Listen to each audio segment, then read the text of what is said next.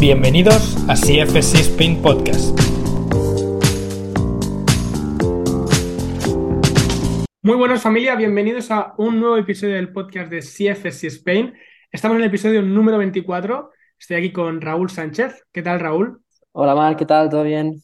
Hoy estamos aquí para hablar sobre el entrenamiento en corredores. Raúl y Jordi hicieron un, blog para CFC Spain eh, hablando sobre el entrenamiento de, en corredores y lo que tenéis que tener en cuenta si sois corredores para intentar evitar la lesión y cosas que tenemos que tener en cuenta a nivel de entrenamiento. Antes de empezar, Raúl, si te parece bien, eh, tenemos un, curso que cierra la inscripción este mes. Si no me equivoco, es Málaga, ¿no? Exacto, el 27 de mayo estaremos en Málaga haciendo el nivel 1. Eh, es el único curso que haremos en Andalucía.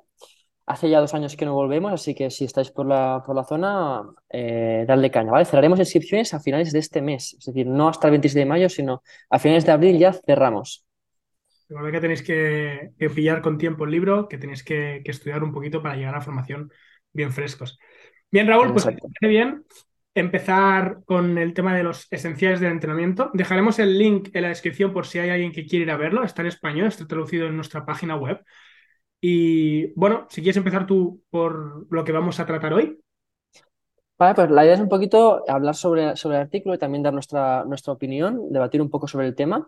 Y básicamente, básicamente es hablar de la necesidad de entrenar la fuerza en corredores y ver un poquito las cosas que tenemos que tener en cuenta si estáis trabajando con este tipo de público o si corréis y, entrenáis por, por, vosotros mismos. Al final es, es como algo súper típico al menos lo que, lo que me encuentro yo, que normalmente los corredores, aunque también pasa mucho en futbolistas, etcétera, eh, creen que el entrenamiento de fuerza les va a volver lentos, creen que eh, le va a volver voluminosos y, rígidos, y al final eh, esto es una creencia un poco antigua, un poco errónea, pero que nos seguimos, lo seguimos viendo, ¿no? Exacto. Y además, pues el correr tiene eso que, es, gratis, es muy fácil de, acceder a ello y es una actividad que todo el mundo se anima a hacer. Y el problema es el, es el, error de concepto de que la gente eh, no está haciendo nada y deciden empezar a correr como método para ponerse en forma. Es decir, es su entrada a la actividad física, como si correr no fuera eh, un deporte que, o una actividad física que tenga unas demandas y unas necesidades que hay que cubrir quizá antes de empezar a, animarse a, a, correr e incluso a competir, ¿no? Al final tenemos en, el, en lo que es el artículo tenemos varias cifras. Sabemos que eh, en corredores recreativos un 50% se lesionan anualmente y de, esto, de este 50%, el 70% debe lesionarse en un plazo de un año. Eh, esta cifra todavía aumenta más cuando estos corredores no son recreativos, sino que son maratonianos, que se, que se lesionan aproximadamente el 90% una vez al año.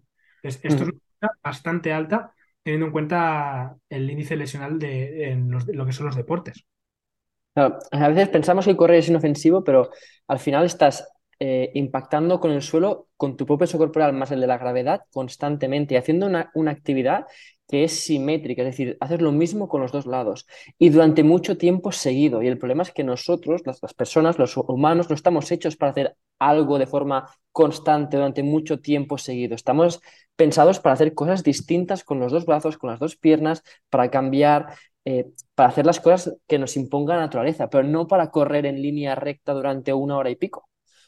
Entonces, el hecho de que seamos asimétricos, que pese más un lado que el otro, etcétera, etcétera, hace que, que sea normal lesionarse corriendo. Es algo habitual y que va a pasar, a no ser que hagas algo al respecto.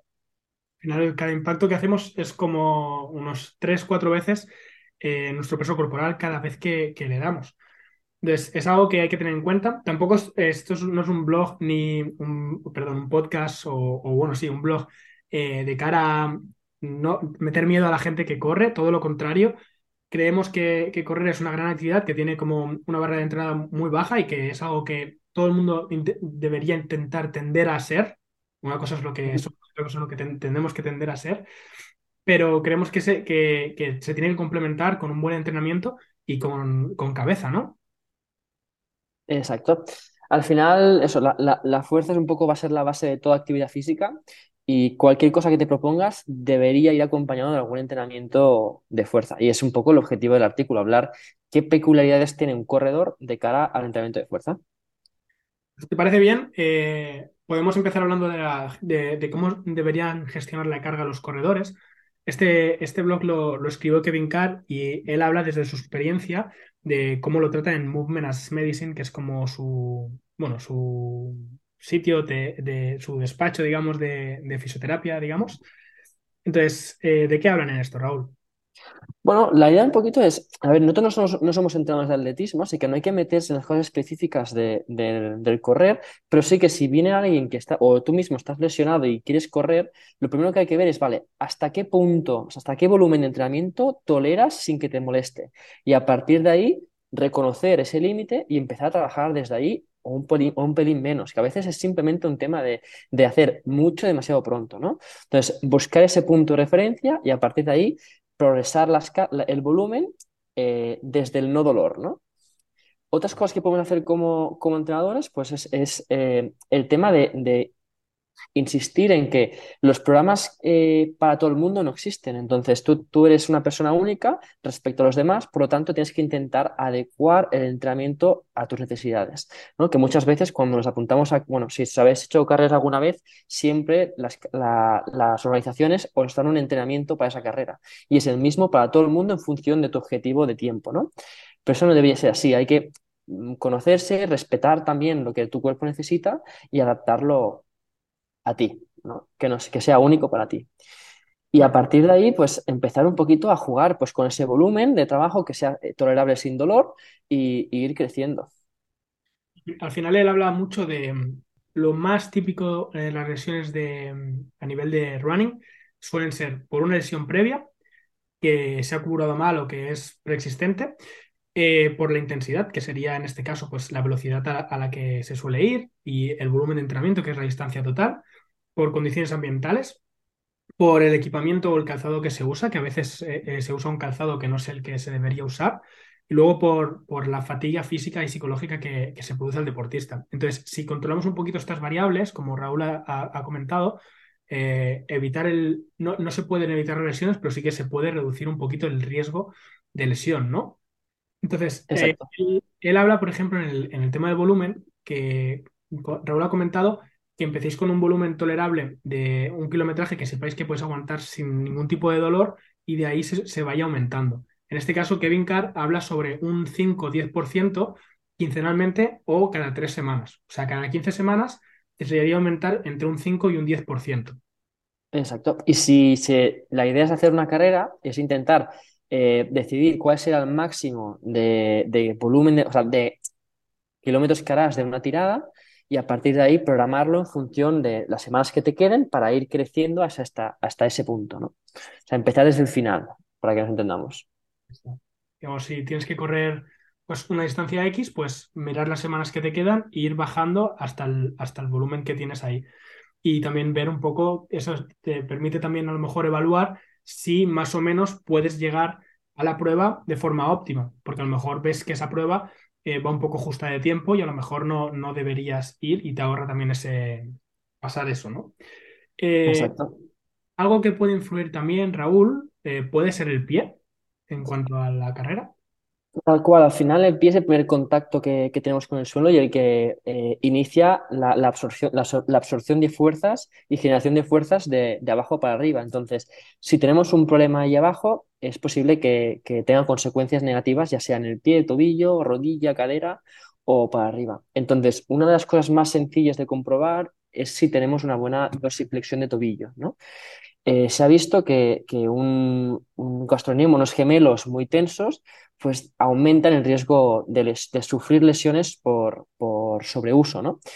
Entonces, empezar por valorar si hay una buena, una, buena movilidad, que una manera muy sencilla de hacerlo, o, dos ideas muy, muy, sencillas, sería unos 15 centímetros del pie hacia la pared, es decir, si tú colocas el pie de cara a la pared y llevas la rodilla lo más lejos que puedas sin levantar el talón, debería haber unos 15 centímetros de separación como mínimo entre tu dedo gordo y la pared. O si no, podemos usar unos bloques de yoga eh, y, ponerlos allí y ver si somos capaces de hacer la distancia del, yoga, del bloque de yoga de cara a la pared. Y a partir de ahí, pues si, tenemos, si, detectamos un déficit de movilidad, pues podemos trabajarlo pues, eh, con, con foam roller, eh, con ejercicios con estiramientos con ejercicios de movilidad activa. Y de hecho, pues si queréis ejemplos, en el mismo artículo pues hay vídeos colgados que podéis comprobar y ahí tenéis una, buena batería de ellos, pues si os falta imaginación. Exacto. De hecho, hay, hay un montón de tipos diferentes. Incluso también habla un poquito de la flexión plantar y, usa también mucha rotación articular. Eh, cosas importantes también, Raúl. ¿Qué más tendríamos que tener eh, en cuenta, además del pie y de la calidad del movimiento del tren inferior en general? Eh, ¿Qué más tenemos que tener en cuenta cuando, soy un entrenador o cuando soy un, atleta de running, en este caso? Vale, pues algo que choca mucho en los corredores es el trabajo de potencia, ¿no? Porque la gente que corre normalmente suele ser gente que corre en largas distancias. Entonces, la idea de por qué necesito yo ser más potente si lo que quiero es mantener un ritmo durante mucho tiempo, ¿no? Entonces, aunque parezca ilógico, pues tiene todo el sentido del mundo, porque al final, cada contacto que tú haces con el suelo, si eres capaz de hacerlo de forma más rápida, serás más eficiente con tu, y más económico con, tu, con cada zancada que hagas. Entonces, ser capaz de generar fuerza de forma más rápida, es decir, potencia, mejorará tu eficiencia y, tu eficacia en la carrera. Así que por eso es importante y determinante. Y eso se traduce pues, en, hacer eh, saltos, en, trabajar el sprint, aunque parezca raro, en trabajar em, pues todo, el tema que tenga que ver con, la pliometría, la elasticidad, también al final, no solo a nivel de rendimiento, sino a nivel de, prevención de lesiones, el ser capaz de trabajar eh, la tolerancia al impacto de los tejidos blandos va a evitarnos lesiones, que es algo muy común en los corredores, en pues tendón de Aquiles, en rodillas, todas estas cosas. Así que trabajar el impacto y aprender a absorber bien las fuerzas y generarlas bien es muy importante también. Así que sí o sí, en un programa de entrenamiento para corredores tiene que haber trabajo de potencia, trabajo de pliometría. Exacto, al final es lo que, lo que comentas. Para mejorar esa economía de carrera, para cansarte menos, cuanta más fuerza apliques en menos tiempo, que eso al final es potencia, más distancia puedes recorrer porque estás aplicando más fuerza, al menos a priori, ¿no? Entonces, al final mejora mucho la economía de carrera. Como recomendación general, eh, de la misma forma que empezamos de forma progresiva en la carrera y vamos, o de forma conservadora y vamos progresando poco a poco hasta subir ahí de volumen, en este caso, con entrenamiento de potencia, lo mismo. Empezamos con volumen que pueda soportar más y luego va subiendo progresivamente. En nuestro caso, por ejemplo, eh, cuando hacemos la formación, recomendamos primero eh, lo que serían absorber eh, lo que sea el impacto. luego sería, que por, eso hacemos mini paradas, después eh, con mini rebotes y al final hacemos pliométrico seguido. Entonces, si por ejemplo haces eh, trabajos con, con vallas, esta sería la progresión a seguir, por ejemplo. Bien, bueno, tenéis muchísimos eh, ejercicios de, que, de, los que serían ejemplos para trabajar la potencia en lo que sería el blog.